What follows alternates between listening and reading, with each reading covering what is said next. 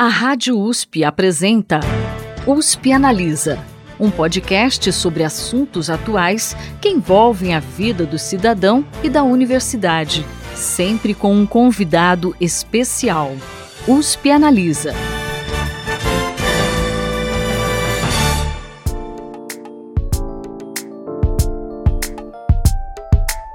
Olá, tudo bem?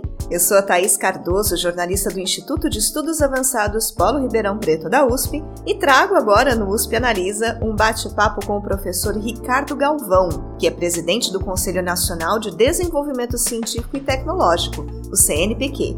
Ele vai falar sobre a possibilidade de uma relação trabalhista para pesquisadores e também ações para aumentar a diversidade na ciência brasileira. Ouve só.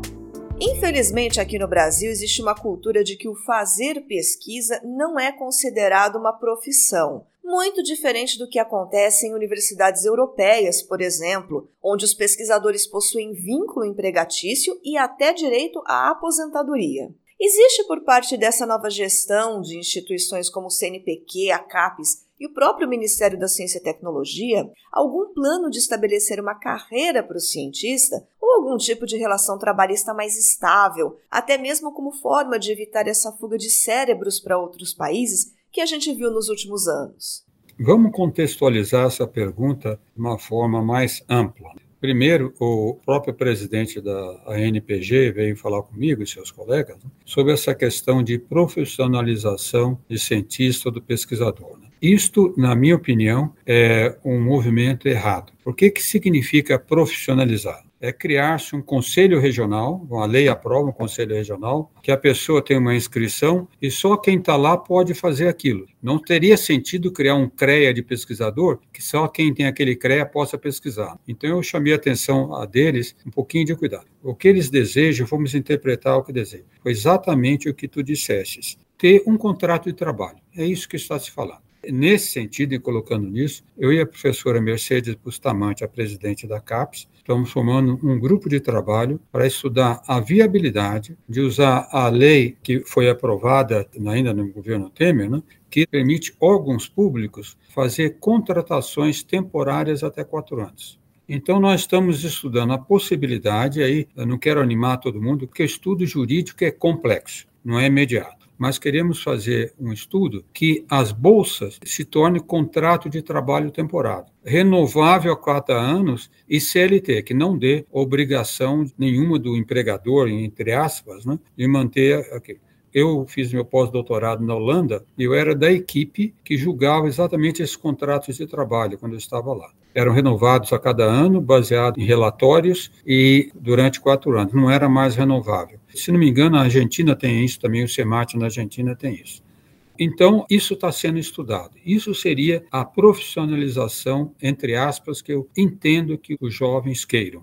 Não sei se isso vai ser possível, mas pelo menos queremos que uma coisa que já se foi bem falada há muito tempo e nunca foi implementada, que pelo menos eles têm, por exemplo, um seguro de saúde contemplado. Então, essas medidas estão sendo tomadas, eu espero que, se o estudo for aprovado, a pós-graduação seja mais atrativa pelos alunos, porque tens razão, para eles não basta só o valor da bolsa, eles querem ter algum tipo de segurança no seu trabalho, e isso vai nessa direção do contrato temporário de trabalho. Segundo dados do Ministério da Ciência, Tecnologia e Inovação, as mulheres atualmente ocupam 60% das bolsas de iniciação científica, mas representam apenas 35% das bolsas de produtividade, que correspondem ao topo da carreira científica no Brasil. Que ações a sua gestão à frente do CNPq pretende implementar para reduzir essa desigualdade de gênero na ciência brasileira? Bom contextualizar também historicamente.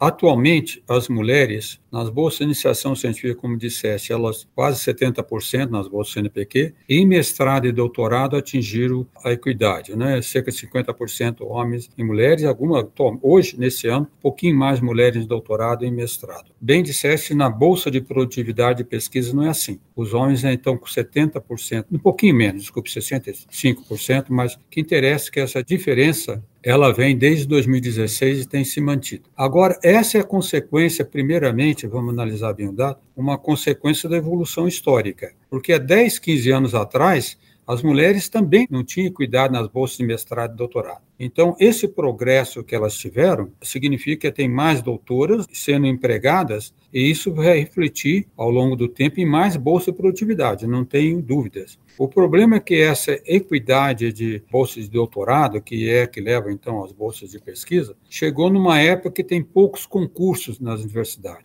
Nem todas foram empregadas como deveriam e tiveram carreira mais dificultada. Mas eu tenho primeiro esperança que a própria evolução histórica vai levar na direção de maior equidade nas bolsas de produtividade e pesquisa. Mas, mesmo assim, nós vamos ter ações assertivas. Nós estamos agora no processo de nomeação dos membros, reposição parcial dos membros dos conselhos assessores em todas as áreas de pesquisa. Logo que eles forem nomeados, vai ter uma diretiva do CNPq, da presidência, para que essa questão de gênero seja levado em conta. Então, quando se faz a classificação de uma bolsa de pesquisa, Thais, os projetos mais avançados se destacam logo. Mas a grande maioria que fica no meio, há pouca diferenciação. Aliás, a professora Márcia Barbosa, que agora é secretária do Ministério de Ciência e Tecnologia, ela fez um estudo muito bom, mostrando que essa diferenciação, se variasse, não significaria mudança nenhuma. Então, nós temos que passar ao CEAS, na verdade, não é só a igualdade de gênero, diretiva em três aspectos. Que, é, quando houver igualdade, mais ou menos, de projetos, na decisão seja levado em conta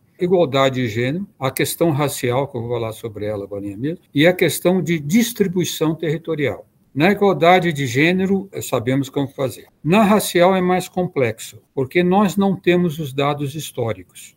Os pesquisadores não eram requisitados a colocar a raça ao fazer sua aplicação. Nós temos agora, agora eles colocam, não é obrigatório, nunca será obrigatório, mas muitos colocam quando assim o desejam. Então, nesse ano, nós já temos levantamento sobre isso. E o outro é a questão territorial. Então, quando se coloca, faz uma equiparação entre projetos mais ou menos no mesmo nível, até com pouca diferenciação, mas que venha, por exemplo, de regiões como o Norte, o Centro-Oeste, ou locais que tenham menos qualidade, que isso seja levado em conta ao atribuir as bolsas. Então, essas são as medidas que nós tomaremos mais assertivas para tentar uh, reverter essa desigualdade.